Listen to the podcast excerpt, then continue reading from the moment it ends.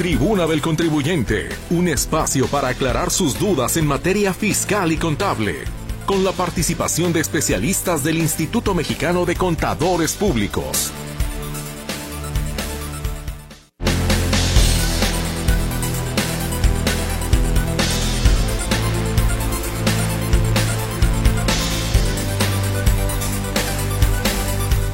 Hola, ¿cómo le va? Gracias. Muy buenas tardes. Bienvenido ya a la tribuna del contribuyente. Ya se dio cuenta, por supuesto, que no está Mercedes Altamirano Bolívar, ya que se encuentra en las merecidas vacaciones. Le mandamos un abrazo muy fuerte a Meche Altamirano.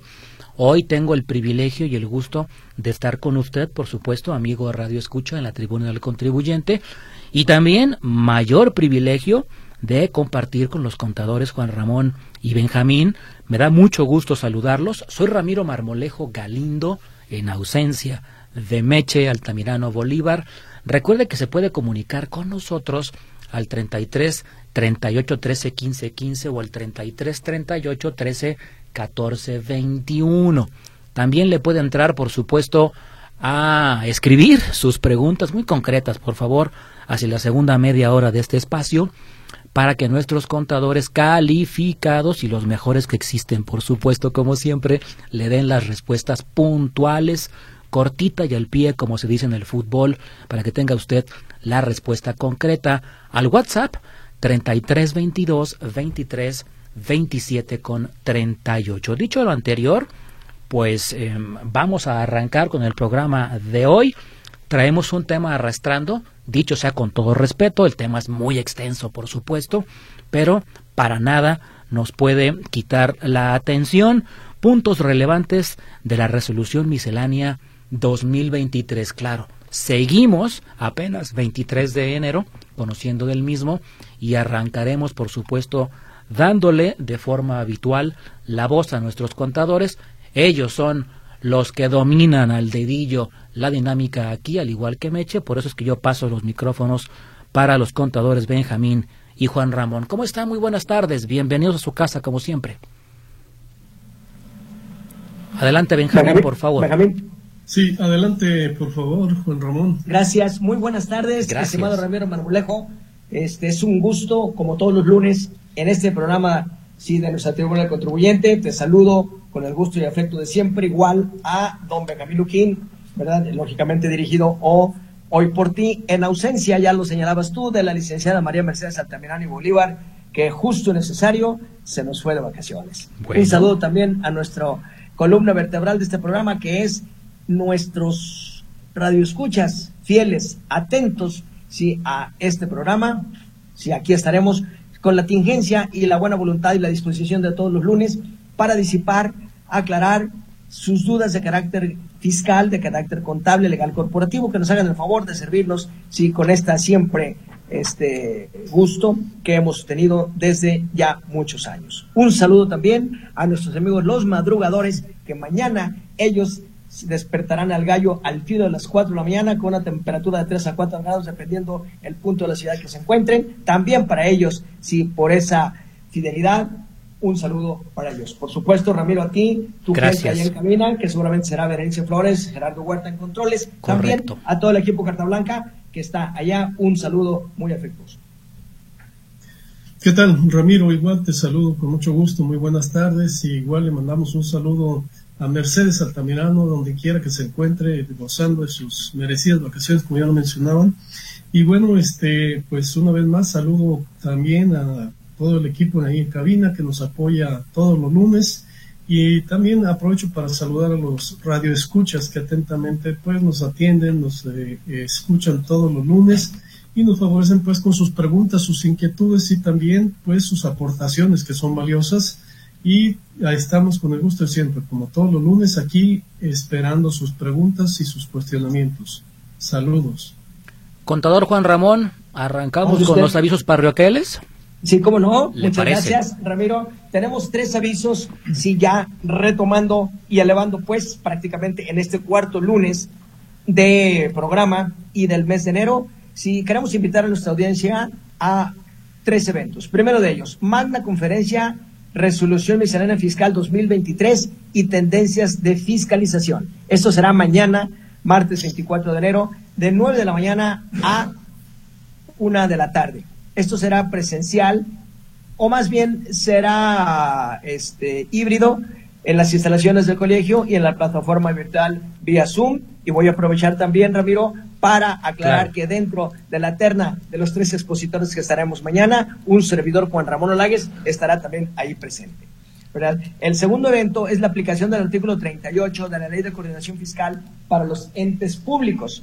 Este será un evento el jueves 26 de enero de 4.30 a 8.30 de la noche en las instalaciones del colegio. Y por último, sí, hacer un énfasis especial en este, en este curso, que es la declaración anual del impuesto sobre la renta de las personas morales. Fecha y horario miércoles primero de febrero sí, de 2023 de 4 a 8 de la noche, también en las instalaciones y de manera virtual a través de la plataforma de Zoom. ¿Por qué es importante este evento de la Declaración Anual de ISR Personas Morales? Recordemos que para 2023 que se presenta la del 2022 viene un formato nuevo y el formato principal de ellos nuevo es que aparece por primera vez que hay que vaciar, hay que asentar los cuatro estados financieros básicos conforme a NIFS de las personas morales. Y lógicamente, pues no tenemos eh, en este instante todo esa velocidad, esa expertise de este formulario nuevo, de este formato, para capturar y presentar esta declaración anual. Sí, entonces, en este eh, evento, que será de cuatro horas del próximo miércoles primero de febrero, ahí se aclararán todas las dudas y todos los formatos relativos a la nueva, le voy a llamar así, obligaciones de asentar los estados financieros básicos en la declaración anual de personas físicas. Más información al Colegio de Contadores Públicos de Guadalajara, Jalisco, al teléfono 33 36 29 7445, extensión 226, con la licenciada Adriana Mesa. Muy bien, muy bien. Bueno, vamos a la primera pausa, si me lo permiten, estimados contadores, y ya de regreso entramos en materia. ¿Les parece? Adelante. Gracias. Vamos a la pausa.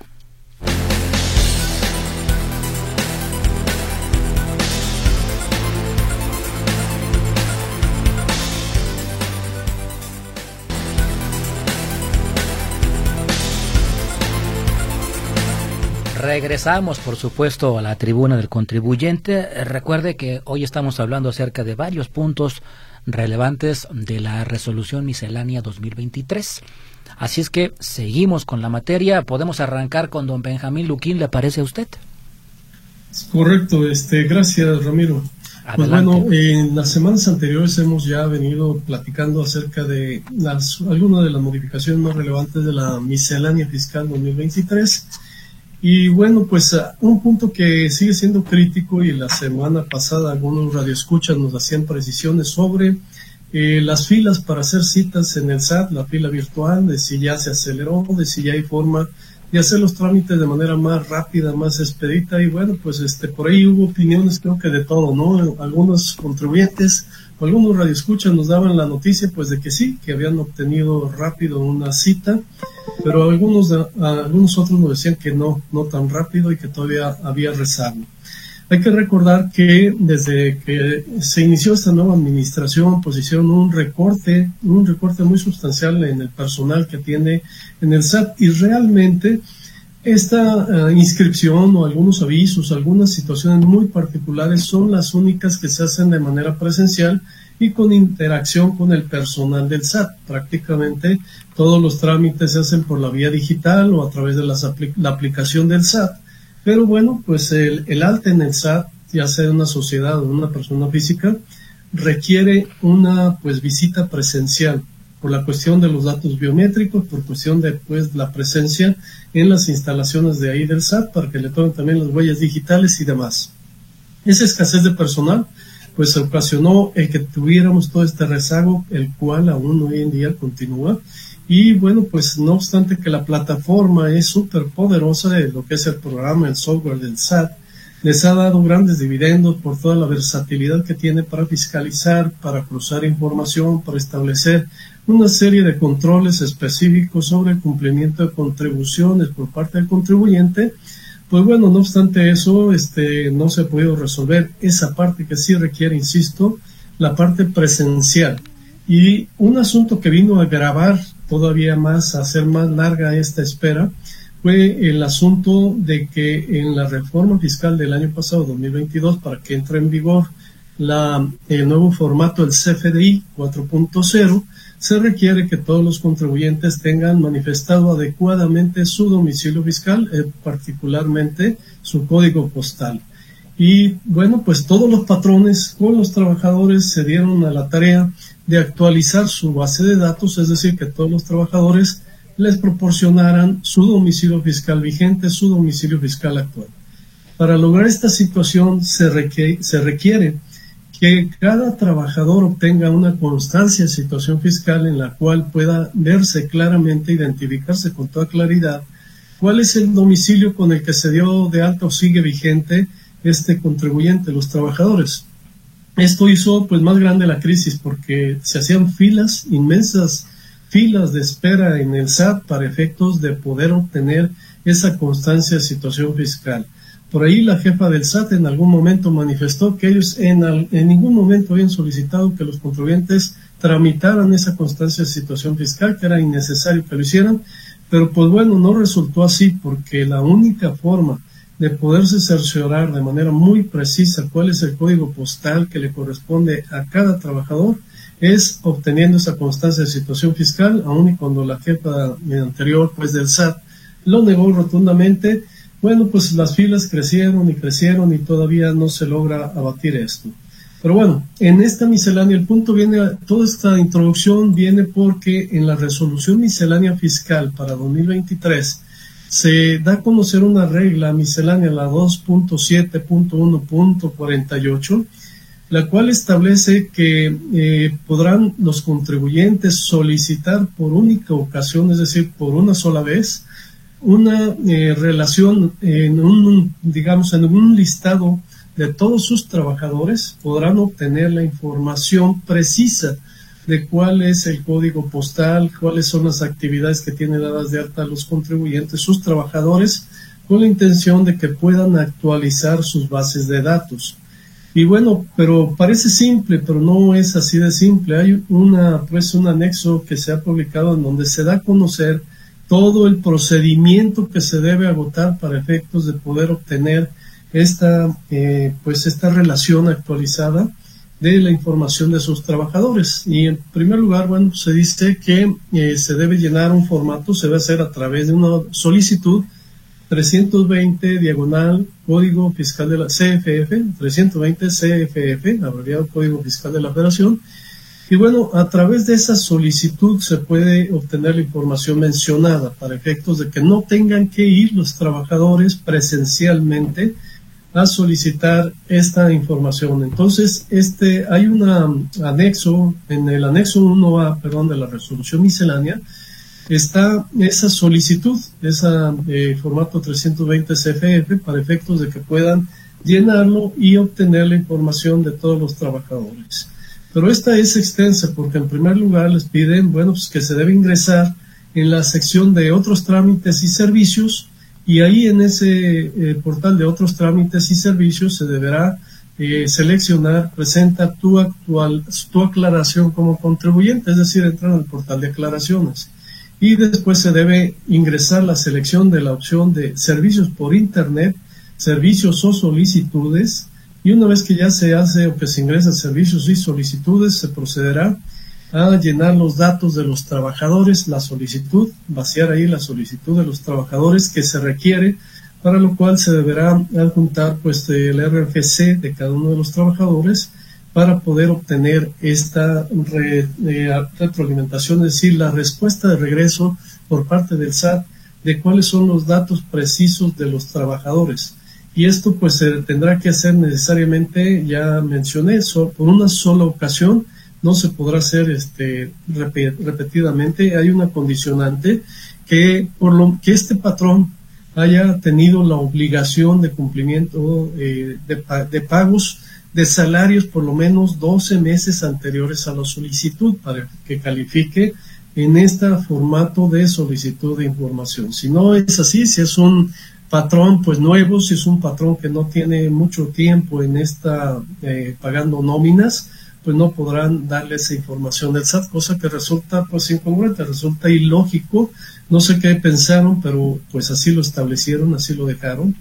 Y bueno, es recordar que esta obligación de que todos los contribuyentes cuenten con los datos de sus trabajadores, principalmente este dato que les falta del código postal, deberán contar con él y obligatoriamente sí o sí a partir del primero de abril en donde estará vigente solamente la versión 4.0 de emisión de CFDIs. Es decir, después de esto ya no habrá pues vuelta de hoja y este no hacerlo adecuadamente no podrán timbrar a esos trabajadores la nómina que le paguen a esos trabajadores no podrán timbrarla y bueno eso ocasionará problemas serios problemas en donde pueden perder la deducibilidad del pago de esa nómina otro de los requisitos que señala esta regla o que se establece para efecto de poder obtener esta información es que el patrón no esté publicado en las listas del artículo 69b del Código Fiscal de la Federación, es decir, los famosos EFOS. Eh, también este deberá, eh, tampoco deberá estar publicado en, el, en la lista del artículo 69 de la Ley Federal de la Federación, eh, perdón, del Código Fiscal de la Federación, es decir, aquellos contribuyentes que tuvieron créditos condonados. Si tuvieron créditos condonados, pues tampoco son candidatos para hacer la solicitud de esta información por este medio. Insisto, estas dos situaciones resultan verdaderamente absurdas, este, pues indignas y entonces esos patrones que están listados como que recibieron algún ah, apoyo por parte del fisco federal en años anteriores, pues los castigan, les, prácticamente les dan un castigo, pero no están castigando al patrón, están castigando a sus trabajadores que tendrán que ir entonces sí a hacer fila, a hacer este trámite para, poder contar con este solo dato de cuál es su domicilio fiscal actual con el que podrán entonces el patrón timbrarle sus FDI, su certificado de nómina. Entonces, esto parece algo menor, pero resulta de mayor trascendencia si tomamos en consideración que la parte de las nóminas es la erogación más importante que hacen las empresas, el pago de la nómina. En muchos de los casos llega a ser hasta un 80%, un 90% del gasto total que erogan los patrones. Y bueno, mi comentario está ahí en relación a esta regla y pues le paso los micrófonos a Juan Ramón, si lo ves bien, Ramiro, para que nos siga comentando. Adelante, por favor. Gracias, Benjamín. Muchas gracias, amigo Benjamín. Sí, con el permiso de don Ramiro Marmolejo y de nuestra audiencia radiofónica, ¿verdad? Este despegue de esta resolución miscelánea fiscal publicada el martes 27 de diciembre de 2022 y trae otra serie de disposiciones que hemos venido lunes a lunes. Este, este es el cuarto, ¿verdad? Y continuando con esta parte, haciendo nada más la recapitulación, porque es muy importante que nuestra audiencia esté enterada. Si la nueva versión 4.0 del CFDI iniciará su vigencia el primero de abril 2023.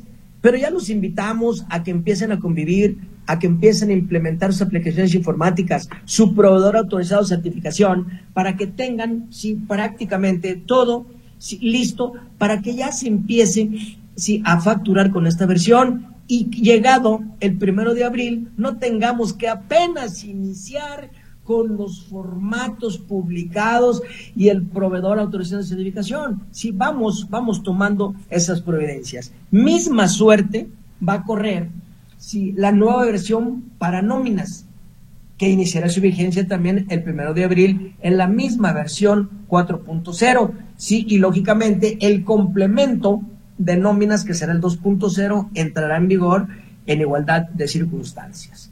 Sí, asimismo, hablando de versiones, también tenemos la versión de la carta aporte y complemento. Esta va a iniciar su vigencia el primero de agosto de 2023. Para todo el sector autotransporte hay una prórroga todavía más de siete meses de todo 2023 y el primero de agosto ya iniciará esta nueva versión. ¿verdad? Por otro lado, también hablamos de la habilitación del buzón tributario.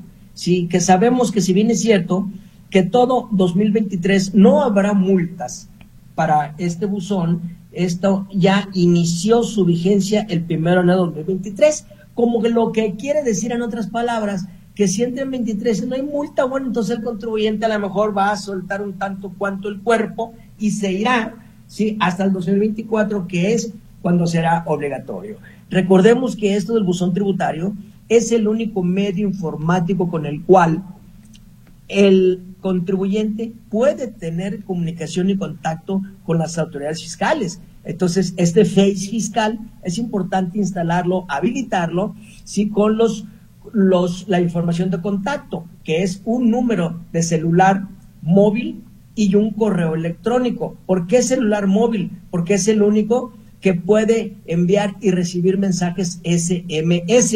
Y la autoridad en un momento dado, si no lo localiza por correo, ¿verdad? Y o con el número, entonces va a mandar mensajes SMS. Esa es la razón por la cual habrá que los medios de contacto del buzón tributario tenerlos también habilitados y en su caso el que no, pues actualizarlos porque puede ver que el correo ya cambió o quizá su número móvil sí ya también cambió. Por otro lado, tenemos eh, para Reciclo Persona Física la habilitación del buzón tributario. Este va a iniciar su vigencia el primero de abril de 2023 y recordemos que en esta función o en este régimen de reciclo, si no habilita su buzón tributario, si en automático va a ser eliminado de este régimen fiscal de reciclo. Y recordemos pues que reciclo es el nuevo minusválido fiscal para 2023, que ya viene desde 22, con la desaparición paulatina del régimen de incorporación fiscal, pues la idea es que se quede únicamente conviviendo en el ámbito de las actividades empresariales, profesionales y arrendamiento este régimen simplificado de confianza de reciclo. También recordar que para reciclos, para RIF y algunas personas físicas, si la factura o más bien la aplicación a través de la página del SAT pueda facturar. Esta aplicación se llama Factura Fácil y, también mi nómina de mis cuentas, ¿verdad? A partir también sí que estarán como plazo hasta el 31 de marzo 2023. Por otro lado, sí, la obligación para el reciclo también de tramitar su e-firma. Su e-firma va a ser importante para el envío de toda la información hacia la plataforma. La tramitación de la e-firma o firma electrónica avanzada iniciará su vigencia el primero de abril de 2023. Esto significa pues que como podemos apreciar, tenemos los tres primeros meses de este año, sí, para adaptarnos, para cumplir, para preparar, sí, aquellos contribuyentes que estén en un régimen, ¿verdad? Y quieran migrar a otro régimen este mes de enero es el indicado para que hagan su proyección, vean cómo va a estar el comportamiento de su negocio, de su actividad, para ver si se quedan en el que están. Bueno, pues ahí sí, no hay que hacer nada. Pero si no, habrá que presentar sí, el aviso de cambio. Y para esto, pues nada más nos queda esta semana y dos días de la semana que entra. El mes de enero es el fatídico y cabalístico para llevar a cabo las actualizaciones de los regímenes fiscales para presentar la actividad económica y lógicamente también el régimen con las obligaciones a los cuales tendríamos que irnos bajo esa, esa línea. ¿Verdad? También establece la resolución miscelánea que las personas morales que abandonen el régimen de reciclo deberán informarlo mediante un escrito libre manifestando toda la información de por qué pretenden migrar al régimen general y manifestando bajo protesta, decir verdad, pues la primera respuesta a la pregunta del por qué, ¿verdad?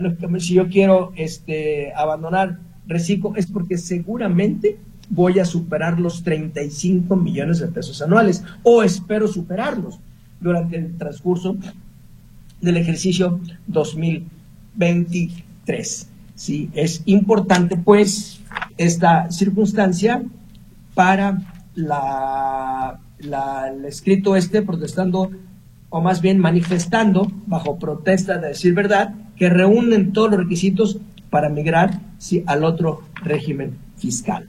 Sí. Asimismo, este, voy nada más por último, eh, Ramiro, porque hay todavía mucha información para otros lunes y obviamente los tiempos por mensajes, creo que ya estamos encima de él. Sí, el artículo décimo transitorio, la autorización para fedatarios de utilizar la inscripción al RFC con medios remotos para ciertos notarios o fedatarios autorizados está vigente para 2023. No es para todos, solo aquellos. Muy bien. Dicho lo anterior, vamos a la siguiente pausa, si les parece, contadores, y ya de regreso empezamos con las preguntas que van llegando poco a poco. Vamos a la pausa, por favor, don Gerardo.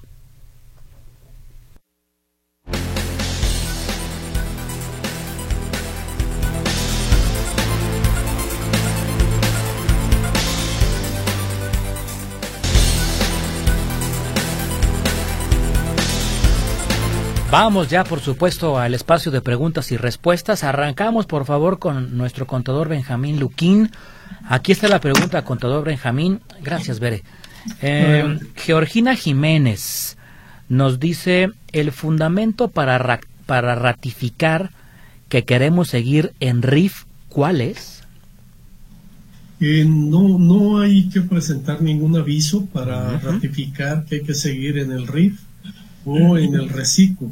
Lo que los hemos sugerido ya desde semanas anteriores es que emitan o este, saquen una constancia de situación fiscal para cerciorarse que efectivamente continúan en ese régimen, que no los cambiaron, porque eh, puede ser que la autoridad haya hecho un cambio en automático. Entonces, para ratificar que siguen en ese régimen, saquen una constancia de situación fiscal y léanla bien para efectos que puedan cerciorarse que continúan en el régimen apropiado.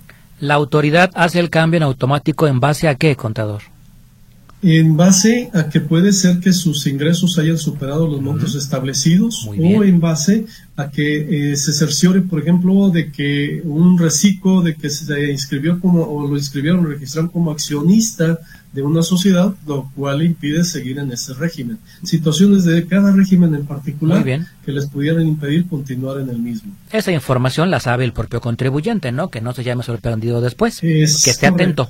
Es correcto, pero a veces, este, pues bueno, nos queremos pasar de vivos y así como que queremos desconocer cosas, ¿no? o a veces el contribuyente pone en manos de los contadores esto y no le avisa al contribuyente, el contribuyente está ajeno. Es cierto, es cierto, también puede pasar. Gracias, Benjamín. Ahora vamos con, con, Juan Ramón Olagues, este es por, por WhatsApp. Soy la señora Esperanza Martínez, soy persona física con actividad empresarial y quiero tributar como reciclo. Sí, cumplo los requisitos. ¿Basta con presentar el cuestionario de actividades o tengo que mandar alguna otra aclaración? Señora Esperanza Martínez, ¿no nos dice si ya está en reciclo o entendí mal la pregunta? ¿Va a iniciar como reciclo o ya va a continuar como reciclo? Yo creo que, según entiendo aquí, va a iniciar porque dice quiero, ah, quiero tributar como reciclo. Tiene que llenar ese, ese cuestionario y tiene que mandar la ficha de trámite, sí, que corresponde para efectos de iniciar como reciclo, ¿verdad? Que sea persona física, no supere 13 millones de pesos, actividad empresarial, sí, honorarios o arrendamiento. Y sí puede hacerlo, señora Esperanza. Muy bien, aquí tenemos uno más, ahora para Benjamín Luquín. Mi nombre es Rubén Valencia Hernández. Está un poco extensa. A ver, yo vendo artesanías por Mercado Libre desde hace un año y estoy dado de alta en plataformas tecnológicas con pagos provisionales para deducir mis gastos. Anteriormente me facturaban todos los días lo correspondiente por el uso de su plataforma y envíos. Pero en este mes de enero no me realizaron las facturas correspondientes del 1 al 15. Y a partir del día 15, sí, solicité las facturas, pero dicen que ya no se puede porque no subí la constancia de situación fiscal, a pesar de que hace meses que me la solicitaron, ya la había subido. La pregunta es, ¿qué puedo hacer para recuperar esas facturas? Pues en noviembre y diciembre también me hicieron lo mismo. ¿Es correcto que ya no pueden expedir dichas facturas anteriores? Gracias a esto no puedo deducir lo que debería y se eleva el impuesto. Bueno, este, las facturas de este año, claro que sí pueden emitirse, las, las de estos días de enero. Sí, estamos perfectamente en tiempo y no hay razón, don Rubén, para que no le expidan las facturas correspondientes al mes de enero. Las facturas correspondientes al año anterior, eso sí está difícil porque eh, saldrían ya con fecha de este año. No obstante que usted las haya pagado en este año, en aquel año, perdón, el año pasado, pues bueno, las facturas correspondientes ya no se emitieron en tiempo. Y sí, es el problema que estábamos manifestando hace un momento, la constancia de situación fiscal para poder ratificar sus datos, principalmente su código postal de su domicilio, pues es un elemento primordial para los FDIs este, de aquí en adelante. Muy bien, siguiente pregunta para Juan Ramón Olhagues. Este es del, del, señor Patiño. Muy buenas tardes, yo quisiera que me orientaran respecto a la tramitación de la homoclave de mi RFC que tramité en 1984. Ahora me lo piden actualizado. ¿Me podrían orientar, por favor, qué documentos debo llevar? ¿En dónde ir para hacer el trámite? ¿Cómo cuánto tiempo me tardarán en dar este documento nuevo? ¿Hay un costo al respecto? Quisiera saberlo. Los felicito por su eh, dirección en varios programas. El señor Patiño, gracias, buenas tardes. Señor Patiño, sí, usted tendrá que habilitar completamente de nueva cuenta su situación fiscal en el régimen que elija. Para ello tendrá usted que sacar una cita sí, en la plataforma del SAT y acudir al SAT diciéndole que va usted a tramitar su y firma, ¿verdad? Y lógicamente todo lo que corresponde alrededor. Hay que llevar el acta, una copia certificada de acta de nacimiento, su INE, una memoria USB, ¿sí? Y hay que llevar impresos prácticamente, si es posible, ¿sí? Toda la información que en el portal le va a pedir al hacer la cita. Si no, basta con que, repito, lleve su INE, su eh, copia certificada del acta de nacimiento, su CUR, comprobante de domicilio, ¿verdad? Y con esto tramita su firma y ahí elige el régimen, ¿verdad? Esto, si tiene buena suerte, de acuerdo con la experiencia que hemos tenido, en ocho días ahorita están habilitando la plataforma las citas. Sí, va a estar, pues, de alguna manera, una buena parte de la mañana y el trámite no tiene costo económico alguno. Perfecto, muy bien. Siguiente intervención. Ahora para Benjamín Luquín, por favor. Soy Eliseo Arias y considerando lo comentado en el programa, me permito informarles que tanto la contraseña como la constancia de situación fiscal se pueden obtener a través de la página www.sat.id y les tarda entre 4 y 5 días. Así evitan ir a las oficinas del SAT. Asimismo, para la presentación del aviso de actualización de actividades económicas y obligaciones, no es necesaria la fiel, solo con, el, solo con la contraseña OSIEC es suficiente para hacerlo. Con relación a las citas en el SAT, quien necesita obtener una con facilidad, que trate de obtenerlas en fin de semana, sábado o domingo. Incluso ayer pude conseguir a cinco conocidos su cita para renovar la fiel. Saludos, Eliseo Arias. Es una reflexión, más bien abunda sí, don Eliseo, sí, sí, sí, muchas gracias por todo lo que usted acaba de decir es muy cierto. Nada más quiero complementar algo que usted omitió. Sí, en la primera parte, para la tramitación del SAT y es para aquellas y contraseñas que no están vencidas. Eso sí lo puede hacer por internet. Las que ya están vencidas, indiscutiblemente, tendrá que hacer cita y acudir personalmente. Gracias, don Eliseo Arias. Así es, don Eliseo, le agradecemos su información. Efectivamente, pero como ya lo precisaba también Juan Ramón Olagues, se requiere pues tener la CIEC actualizada, que no esté vencida, para que pueda hacerlo. Incluso lo puede hacer a través de la aplicación, a través del SAT ID, también lo puede hacer, no solamente en la página del SAT, si tiene vigente su contraseña o la e-firma. Muy bien, dado que fue una reflexión en, lugar de una pregunta, le regreso la pregunta, contador Benjamín, ¿me lo permite? Adelante, por favor. Saludo a los contadores, mi nombre es Jorge Gutiérrez. Eh, si una persona quiere aperturar una cuenta bancaria o de inversiones en efectivo por la cantidad de 50 mil pesos, ¿tendría problemas? Esto por el tema del lavado de dinero. Comento que este dinero se recibió por herencia familiar Gracias y saludos. Bien, por lo general eh, eh, los bancos están obligados, no por lo general, por disposición legal debo decir, los bancos están obligados a presentar esa información al SAT mensualmente. Mensualmente reportan cualquier depósito en efectivo por monto superior a 15 mil pesos. El problema que puede haber es que el SAT le quiera cobrar después impuestos sobre ese depósito que va a ser de los 50 mil para lo cual le recomendamos, bueno, pues que tenga a mano una copia del testamento en donde se establece cuánto de esos valores le entregaron en efectivo de acuerdo al testamento y con eso pueda justificar el depósito de los 50 mil pesos. Muy bien. Bueno, siguiente pregunta para Juan Ramón Olagues. Soy, soy Marta González. Mi pregunta es la siguiente. Al asegurar a la empleada doméstica ante el IMSS, ¿tendré las siguientes obligaciones? 1 timbrar su nómina y retenerle ICR. 2. Pagar el impuesto sobre nómina. Aclaro que no tengo firma electrónica para timbrar, pues no soy contribuyente. Sí, eh, empezó con preguntas, todas son afirmativas, afirmativas y tendrá que darse de alta como patrón y tendrá que ir al Seguro Social para que le den, sí, algunos otros aspectos más, porque lamentablemente el régimen de apertura para, la, para el trabajo doméstico no aporta Infonavit ni aporta Afore. Circunstancia que a mí me queda mucho a deber esa circunstancia porque discrimina sí, a las personas que desempeñan las labores domésticas de no incorporarlas obligatoriamente al Infonavit y a la Afore.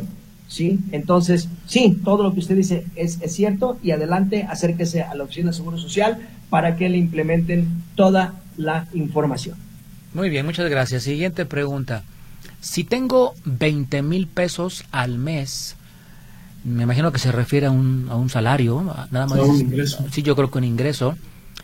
¿En qué régimen me recomiendan si estoy por salarios, pero ya ocupo firma electrónica para actualizar mis regímenes y domicilio? ¿Cómo consigo mi constancia de, de situación fiscal y cómo saco esta cita? Dice don Mario García. Sí, bueno, ya mencionábamos hace un momento que si cuenta con su clave, eh, con su CIEC, puede tramitarla a través de la aplicación Apple ID, eh, perdón, SAT ID, o también lo puede hacer a través de eh, la página de internet del SAT. solo que esté vencido su CIEC y que no tenga firma electrónica, entonces sí tendrá que hacer una cita para efectos de acudir personalmente al SAT y hacer el trámite pues ya de la e-firma para efectos de estar al corriente. Eh, lo que entendí es que es trabajador. Creo que su régimen fiscal deberá seguir siendo de trabajador, a menos que vaya a desempeñar alguna actividad diferente a esto. Sí, menciona que está por salarios, así lo describe. Así es, y por ahí más adelante menciona que va a tener otros ingresos, pareciera ser de otras actividades, ¿no? Bueno. De acuerdo con lo que se leyó. Así es, correcto. Vamos a hacer una pausa y regresamos ya a la recta final de la tribuna del contribuyente. Gracias.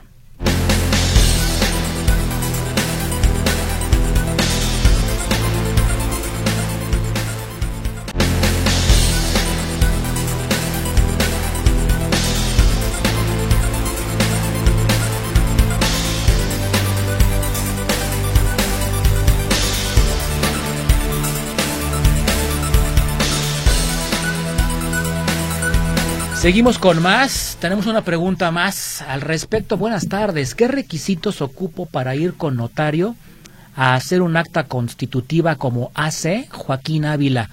Don Joaquín, si me permite opinar, eh, ojalá que nos pueda eh, comunicar mañana para que tengamos la respuesta correcta, pero con abogados, con la ley en la mano, ya que es un proceso distinto.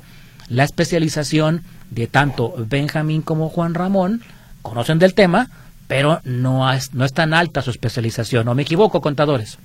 Está usted de lo correcto. Mañana a las 5 de la tarde con la ley en la mano, sí es el momento. Bueno, muy bien. Vamos con la siguiente pregunta, si me lo permiten. Eh, una amiga tenía actividades por honorarios hace 15 años. Por accidente ya no está en dicha actividad. Tampoco hizo suspensión de actividades ni una declaración fiscal. Todavía tiene esas obligaciones o ya prescribieron? Atentamente, Lulú. No prescribieron, debió haber presentado, aunque fueran las declaraciones tanto de pagos provisionales mensuales como declaraciones anuales en ceros. Eh, aquí le sugerimos que se acerque a alguna oficina del SAT, que vea cuál es su situación y deberá por lo menos pues actualizar cinco ejercicios en ceros para efecto de que eh, se ponga al corriente y pueda suspender la actividad y esperemos que no le hayan notificado requerimientos porque puede ser este causa de multas. Bueno, Siguiente pregunta. Buenas tardes, soy Gabriel Jiménez. Soy persona física, jubilado, régimen asalariado. Hago declaración anual, pero diversas empresas como bancas, como bancos, Telmex, Telcel, talleres mecánicos incluso, me han estado solicitando constancia de situación fiscal para la elaboración de la nueva CFDI. ¿Qué trascendencia fiscal tiene si no la entrego? Gracias realmente la necesita porque hay nuevos requisitos, ¿verdad? Entonces, si él se sabe todos los requisitos, bueno, pues dígale que eh, se los diga, ¿verdad? Y que la revise. Si se empecinan en que la solicite, definitivamente tendrá que solicitarla, sí, a través de la página internet del SAT. Muy bien. Siguiente. Soy RIF. Algunas veces facturo con CIEC. Para abrir voy a requerir la I-firma Leticia Morales. Para los RIF podrán seguirlo haciendo como hasta ahora, a través de su con podrán seguir facturando en el portal de, trámites que sigue funcionando para ellos durante este año. Muy bien. Ahora por el teléfono, Ana Lilia Velázquez. Los trabajadores que estamos bajo nómina, ¿tenemos que tener una firma electrónica y un buzón tributario? Afirmativo todos estamos obligados a partir del 2023 al buzón tributario. Los únicos que no son aquellos que no tengan actividades económicas o que no tengan obligaciones fiscales. Son los únicos. Muy bien. Vamos con la siguiente. Soy Manuel García, persona física Recico. En el mes de diciembre del 2022 superé los 3.5 millones de ingresos facturados y cobrados. Debo de presentar el aviso de cambio de régimen desde el 1 de enero eh, desde el primero de diciembre 2022 o desde el primero de enero 2023. Asimismo, debo presentar declaraciones complementarias de los meses de enero a diciembre del 22 como persona física con actividad empresarial y profesional. Malas noticias, efectivamente, por el hecho de haber rebasado sus ingresos los 3 millones y medio, debe corregir todo el ejercicio 2022 y bueno, pues en 2023 continuar ya en el régimen general de ley. Buenas y malas noticias. Así es. Buenas porque superó su ingreso, abrazo fuerte por eso. Sí y malas porque tiene que cambiar de régimen, pero bueno. Efectivamente. Bueno, perdón que lo haya interpretado así, si me lo permiten contadores con mi con, está correctamente interpretado con mi español coloquial, pero bueno. Eh, a ver, esta pregunta, ah, muy interesante, porque luego hablamos con tecnicismos. Vea la siguiente pregunta. ¿Me pueden decir qué significa asimilados? Por ejemplo, asimilados a salarios, dice José Luis. Sí, con todo gusto, asimilados a salarios es lo mismo que un régimen de sueldos y salarios, nada más que el, asimilados no es un trabajador como tal y no está obligado al seguro social y al Infonavit y al impuesto, ¿verdad? Pero en el régimen para efectos fiscales es el mismo, sí, y la aplicación de la tarifa es la misma. Hay siete supuestos de asimilados a salarios en la ley de la renta. Muy bien. A ver, tenemos este por acá. Han sido varios saludos, ¿eh? Gracias, les agradezco muchísimo por los saludos son muy gentiles y también de felicitación para nuestros contadores. Una pregunta más, Dulce Ramírez, y dice que es régimen asalariado. ¿Bajo qué argumento puedo negarme a realizar una factura a la aseguradora que me solicita la emisión de una factura por el valor de mi vehículo, ya que me fue robado y me lo pagarán hasta que realice la factura? El argumento es muy sencillo, este, no le está enajenando el vehículo a la aseguradora. Cierto La aseguradora le está pagando una indemnización por la pérdida de su vehículo. Entonces no hay una enajenación de ella a la aseguradora de tal vehículo. Simplemente la aseguradora le debe pagar la indemnización. En pocas palabras, no le estoy vendiendo mi carro, me lo robaron, oiga. Es dulce, ¿verdad? La, la sí, dulce. Sí. Sí, dulce. Revise su contrato cuando, cuando contrató su seguro. Y ahí, en ninguna cláusula, debe venir que a la hora de una pérdida total debe usted entregar una factura. Si viene, lógicamente lo tendré que hacer, pero no viene. Por lo tanto, ese es el, el, fundamento. Y el otro es una indemnización. Esa indemnización está exenta de IVA. Sí, porque no está dentro del objeto de la ley. Pero si quiere la factura la aseguradora, con todo gusto, désela y trasládele el IVA. Ah, por ejemplo, no les va a gustar. Benjamín, ¿estamos de acuerdo? Sí, lo único pues que tendría que este, darse de alta en el régimen de enajenación de bienes para poder estar apta a poder emitir un CFDI. Pero, pero va a ser una operación accidental y si quiere el CFDI, bueno, pues entonces que lo haga sí la aseguradora. Sí, es correcto. Por ahí surge la mala fama de aseguradoras. No diré más. Siguiente pregunta. Soy Javier Cervantes, persona física. Quiero preguntar si tengo una manera de que el año pasado yo estaba en el régimen de incorporación. La autoridad me mandó a régimen general de ley. No pude cambiar a reciclo, que hasta el 2023. ¿Cómo lo hago? Eh, debe presentar el aviso ante el SAT en donde da de alta su actividad en este régimen y da de baja la actividad empresarial del régimen general.